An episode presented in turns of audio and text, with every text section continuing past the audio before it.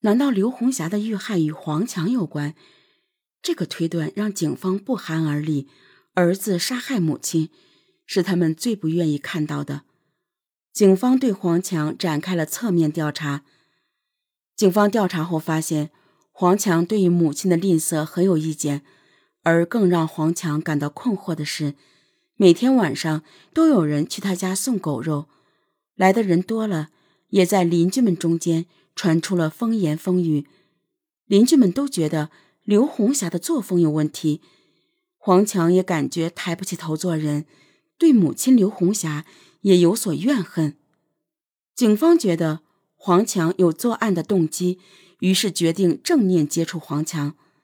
警方发现黄强不爱说话，性格比较内向，对母亲还是有比较深厚的感情的。黄强说，母亲在离婚后就一个人照顾他和哥哥两人，他觉得母亲很不容易。虽然母亲平时对钱看得比较重，但是他并没有因此和母亲产生隔阂，反倒是觉得母亲起早贪黑赚钱不容易。而在案发的那天晚上，黄强一直在楼上照顾自己患有小儿麻痹症、生活不能自理的大哥，很早就睡了，所以就没有听到屋外有任何的声响。刘红霞遇害之后。黄强一直对自己患有疾病的哥哥细心照顾。侦查员觉得黄强是一个很注重感情的人，不像是弑母之人。黄强没有作案的动机，但是从昨晚时间上看，警方又无法将黄强彻底排除。而在此时，警方又找到了一个新的思路：刘红霞对钱比较抠，对自己的前夫甚至对自己的儿子都比较小气。会不会在生意中因为金钱往来与人发生矛盾呢？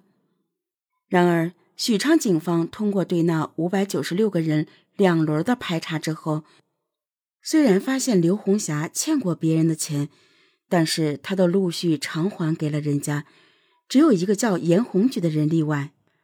两年前，严红举经常给刘红霞送狗肉，但是随后他因为盗窃被判刑入狱两年。所以，他并没有出现在那五百九十六人的名单中。通过走访，警方了解到，严红举在出狱后多次到刘红霞这里索要过欠款，但是都没有成功。而案发的那天晚上，有人看到过严红举出现在刘红霞的家里，难道这只是一种巧合？就在这时，警方又得到了一条重要的信息。严红举的一个朋友问他：“你回来以后有什么打算没有？”严红举说：“他准备去许昌弄一件大事。”严红举所说的大事会是什么事？会和刘红霞有关吗？严红举之前经常给刘红霞家送狗肉，他很熟悉刘红霞家的环境。许昌警方立即找到了严红举。据严红举说，在两年前。刘红霞曾经欠过他一万多元钱，他出狱之后就找刘红霞要这笔钱。二月十四日那天晚上，他也确实到过刘红霞家，但是刘红霞说没有钱，让他等等再说。两个人为此还发生了争执。离开刘红霞家之后，严红举就到了刘红霞家附近的一个网吧上网。侦查员立即来到了严红举所说的那家网吧。发现严红举那天晚上确实有在这家网吧登记上网的记录，而且一直到凌晨两点才关了机。但是这家网吧的监控那天出现了故障，警方无法判定是严红举本人在网吧里上网，还是有人冒用严红举的身份证在上网。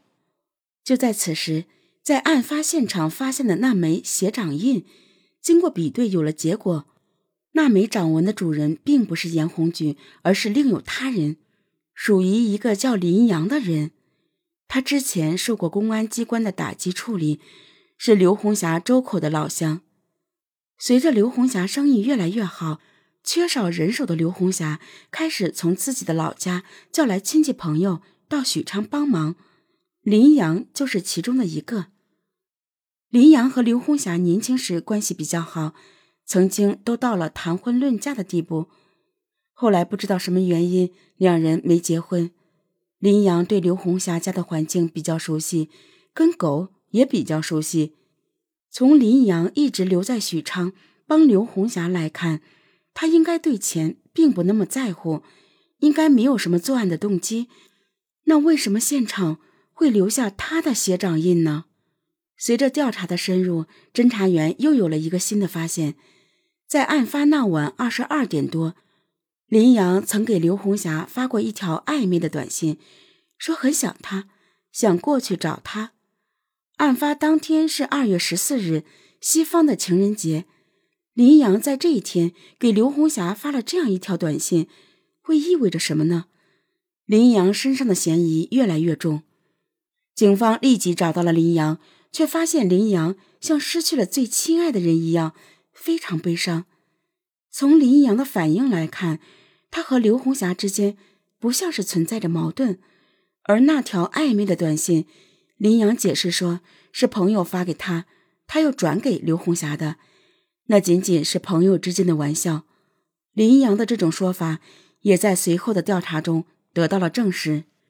而更重要的是，案发现场那枚血掌纹的血迹检验也有了结果，那个血迹并不是人血，而是狗血。